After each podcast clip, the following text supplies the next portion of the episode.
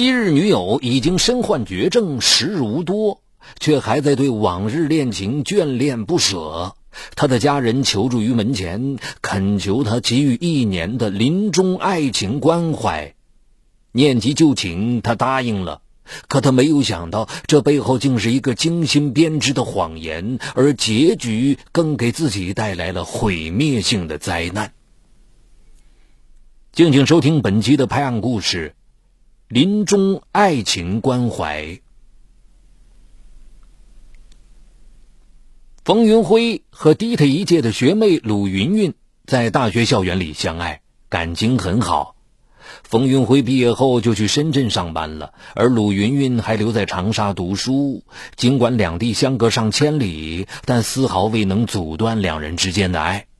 二零零二年七月，鲁云云终于也毕业了。他顺利的在冯云辉的公司找到了一份文秘工作，可以幸福的生活在一起了，两个人都高兴极了。然而，真正生活在一起，冯云辉才发觉他们之间竟然有那么多的矛盾和分歧。让冯云辉郁闷的是，还有来自双方家庭的客观现实。鲁云云是家里的独苗，父母二零零一年退休之后，一直计划着为女儿招个上门女婿。老两口对冯云辉各方面都十分满意，但最后听说冯云辉的家境之后，说：“哎呀，你们家也太穷了吧！我们云云跟着你，那不受罪吗？”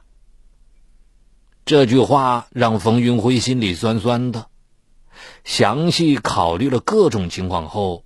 出于对双方负责，二零零三年八月，冯云辉向鲁云云提出了分手。鲁云云哭得死去活来，怎么也不愿意接受这个事实。为了早日结束这场没有结果的恋爱，八月底，冯云辉毅然离开了深圳，到广州一家贸易公司另找了份工作。冯云辉离去后。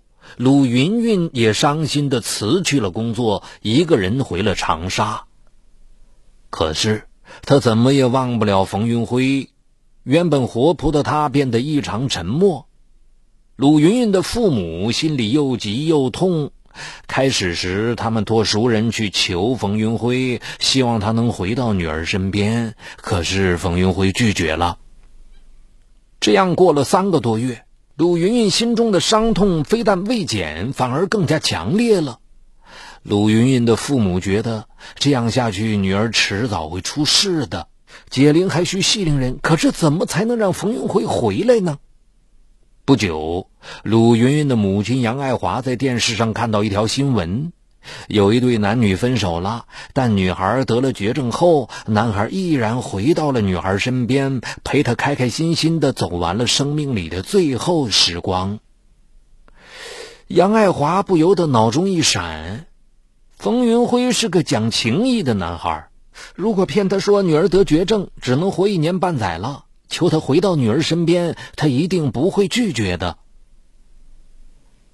二零零三年十二月底。杨爱华亲自到广州找到了冯云辉，一见面，他便伤心的拿出一份事先准备好的病历，对他说：“唉，云云前不久被查出了患有肺癌，已经到了晚期，医生说她最多还能活一年，可我们一直瞒着她，我女儿一直忘不了你，现在对她来说，最痛苦的是你的离开，看在她活不了多久的份上。”你回来陪陪他，我们可以帮你在长沙找份好工作。冯云辉听后十分伤感，毕竟他和鲁云云爱过那么久，可是此时的他已经和公司里一名叫张晓的女孩开始恋爱了，因此他没有答应。可杨爱华并不死心。第二天，广州下着大雨，他居然跪在冯云辉他们公司门口，说：“如果他不答应，他就不起来。”冯云辉想起前女友的不幸，想起两人以前的爱，最后答应了。二零零四年一月二日，冯云辉将张晓安顿好后，与杨爱华一起回到了长沙。在杨爱华的帮助下，冯云辉在长沙市芙蓉区一家文化传播公司找到了一份工作。为了让鲁云云开心的走完生命中最后的时光，冯云辉到长沙后不久便主动与鲁云云好上了。男友的出现。让鲁云云又恢复了以前的活泼和快乐。见到女儿好过来了，杨爱华脸上也露出了久违的笑容。杨爱华母女的心情是好了，但冯云辉却是一天比一天郁闷起来。刚到长沙的时候，他在东塘租了一个一室一厅，可是鲁云云经常不请自来，冯云辉不知如何是好。拒绝吧，他现在是他的恋人。可是如果不拒绝，他又觉得对不起张晓。由于想不出好办法，冯云辉最后只好退掉房子，搬到公司的集体宿舍，与七八个同事挤在一起。虽然条件艰苦很多，但他心里总算踏实了。一个问题刚刚解决，更大的问题又来了。这事不知怎么让张晓知道了。二零零四年三月初，张晓不请自来，也来长沙找了份工作，监督起男友来了。张晓来长沙之后，冯云辉奔波于两个女人之间，日子更加艰难和郁闷了。有一次，他和鲁云云手挽手在大街上走，突然遇到了张晓。尽管冯云辉事后向他解释了一次又一次，他还是生气而怀疑的说：“既然是假戏，你做那么真干嘛？”为了打消女友的疑虑，冯云辉只好尽量花多些时间在她身上，而且与鲁云云在一起的时候尽量保持距离。可这样一来，鲁云云又开始怀疑了。二零零四年五月的一天，鲁云云发现冯云辉竟和张晓牵着手，有说有笑。她生气的走了。为了不让身患绝症的鲁云云伤心，冯云辉只好说张晓是他的表妹。虽然暂时过了一关，可鲁云云事后却对他看管的严了。日子久了。冯云辉不但要应付两个女人，而且还要面对一些同事和朋友的指责。不明真相的他们见到冯云辉和两个女人同时谈起了恋爱，都认为他是玩弄女性的骗子。冯云辉感到越来越累，越来越孤独。二零零四年八月底，鲁云云因感冒引起肺炎，咳嗽了好长一阵子。不明真相的冯云辉因此认为他很快就会离去，不知是因为愧疚还是伤感，他对鲁云云比以前更好了。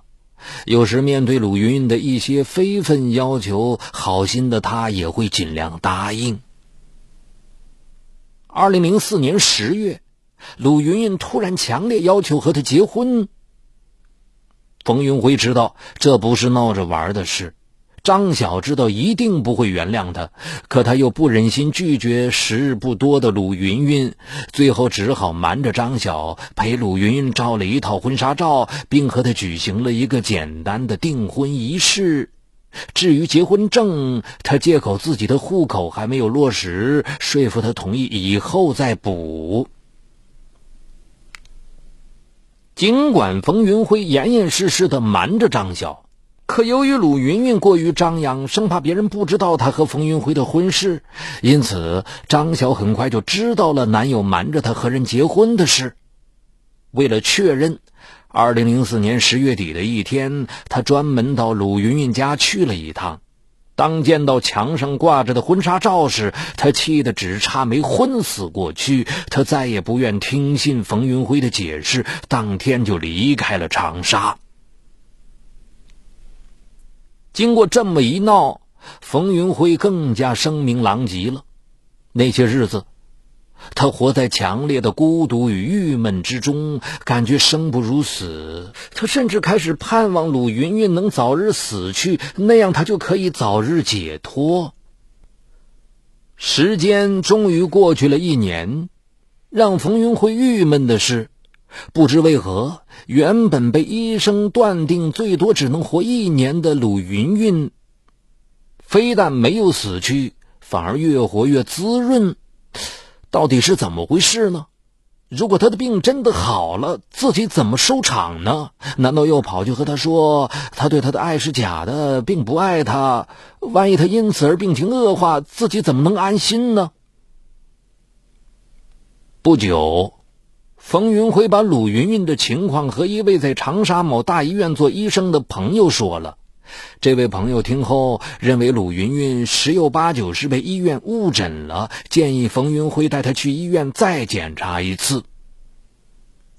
冯云辉觉得有道理，便于二零零五年二月四日带着女友到大医院又做了个全身检查。医生检查后发现鲁云云根本就没有什么癌症病灶。杨爱华只好如实告诉了冯云辉事情的经过，并哀求他看在鲁云云对他一往情深的份上，将错就错。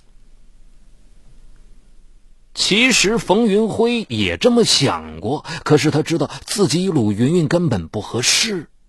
这一年来，他对鲁云云只是同情，加之他当时对杨爱华骗他一事十分生气，甚至还认为鲁云云也存心骗他。于是，冯云辉开始有意躲着鲁云云和他的家人。鲁云云以为自己哪里惹他生气了，便不断的向他发短信道歉。可他越是这样，冯云辉便越发讨厌他。二零零五年三月底，冯云辉干脆辞去了长沙的工作，回以前上班的那家广州公司了。冯云辉走后，陆云云才从母亲口中得知了骗他的事儿。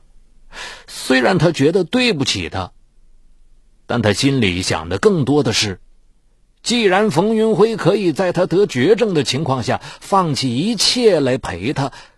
表示冯云辉心里是爱他的，在乎他的。二零零五年四月三日，鲁云云在广州找到了冯云辉，可不管他怎么求他，冯云辉都不愿再和好。鲁云云伤心极了，从自己住的招待所三楼跳了下来。招待所的工作人员立即将鲁云云送往医院抢救。冯云辉闻讯后也迅速赶到了医院。得知鲁云云并没有生命危险，只是尾骨和椎骨摔伤，需要住院三个月。冯云辉松了一口气，他打电话叫来了鲁云云的家人，然后留下一千元钱就走了。冯云辉离开医院后，心里也想去看看他，可他又担心鲁云云因此而更加爱他。为了让鲁云云彻底将他忘记。他住院的三个多月里，冯云辉只站在病房外悄悄地看过他一次，除此之外，从没迈进医院半步。冯云辉的冷漠让鲁云云感到绝望，鲁云云越想越觉得冯云辉欺骗了他的感情，心中的仇恨也一天比一天深。经过三个多月的住院治疗后。鲁云云的身体终于康复了。出院那天，她借口想待在广州找份工作，没有随母亲回去。二零零五年八月二十三日，也就是出院的第三天，她打电话给冯云辉说想和他聊聊。冯云辉谢绝了，这让鲁云云心中的气愤更加剧了一层。二零零五年八月二十四日中午。仍对冯云辉抱有幻想的鲁云云跑到他的公司去找他，冯云辉不在，鲁云云等了整整一个下午，才发现他与张晓的身影。望着他们亲密的样子，鲁云云怒火中烧，冲过去就打了张晓一巴掌，两人于是厮打起来。在打斗过程中，鲁云云的手臂被张晓抓破了皮，鲜血流了出来。可冯云辉却没有注意到他的伤口，反而还骂了他几句，之后便拉着张晓走了。望着他们离去的身影，鲁云云彻底绝望了。他决定报复这个深深伤害了他的男人。二零零五年八月二十八日晚上十点，冯云辉与女友张晓看完电影后回出租屋时，突然遭到三名蒙面歹徒的袭击。不但两人身上的一千二百元钱被抢走，冯云辉的脸部和双手还被歹徒严重刺伤，双眼因此失明。二零零五年九月五日，警方将犯罪嫌疑人鲁云云抓获。在大量的事实面前，他终于供认了出钱雇了三名老乡报复冯云辉的犯罪事实。二零零五年九月八日，三名受雇伤人的犯罪嫌疑人被警方抓获。